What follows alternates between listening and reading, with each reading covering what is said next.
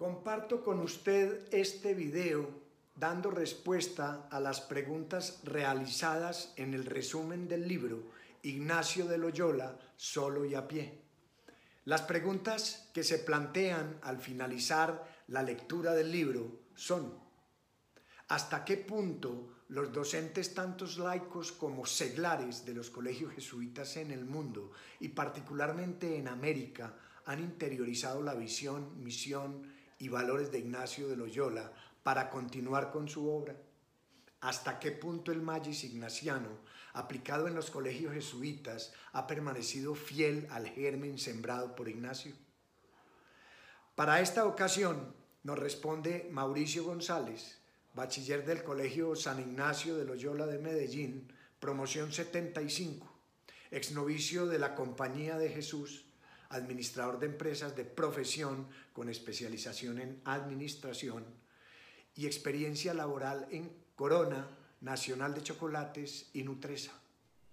Cordial saludo, soy Mauricio González y atendiendo una gentil invitación de Juan Fernando Mejía en su página Resumen de libros en 10 minutos y en particular sobre la biografía de San Ignacio de Loyola, solo y a pie, quiero hacer algunos comentarios. Primero, contarles que tengo una formación, una educación eminentemente jesuita.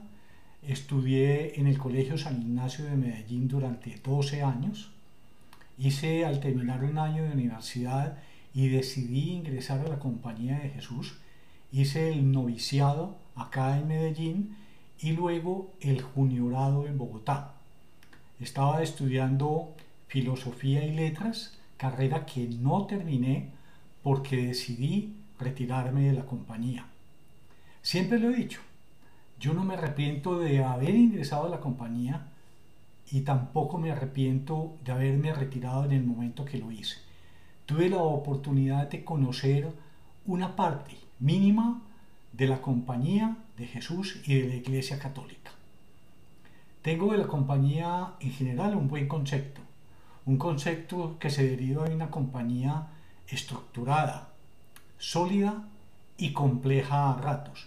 Una compañía que tiene dos grandes ventajas para mí. Es una compañía sólida intelectualmente. Trabaja mucho en eso, en sus miembros y en todo lo que lo rodea. Y es una compañía que ha aceptado una misión, un reto histórico de ser formadora, de ser educadora de nuevas generaciones y han entendido que para eso se necesitan recursos y esos recursos los han conseguido en la historia en forma destacada. Pero Juan Fernando nos pregunta, bueno, esa misión, visión y valor de San Ignacio, ese magis que él sembró, está hoy presente en los docentes, en la institución como tal. Yo diría que esa pregunta tiene varios matices. Hay jesuitas y docentes que trabajan con los jesuitas que lo cumplen, hacen una labor muy buena y yo diría que continúen esa misión de San Ignacio. Pero hay otros que no lo cumplen seguramente porque los tiempos son distintos, porque el reto histórico que eso implica no lo han logrado eh, interiorizar, como nos decía Juan Fernando, y no es fácil en un momento como el de hoy. Hoy hay retos grandes, hoy hay que hablar distinto, hoy hay que llegar distinto. Y eso es lo que están esperando una gran cantidad de personas que tienen acceso y necesidad de la compañía. Entonces la compañía tiene unos retos importantes, tiene unos desafíos que debe tratar de lograr cumplir y de pronto para hacerlo hay que volver un poquitico, por lo menos en lo básico, a los orígenes de la fundación, a los orígenes de San Ignacio, solo y a pie.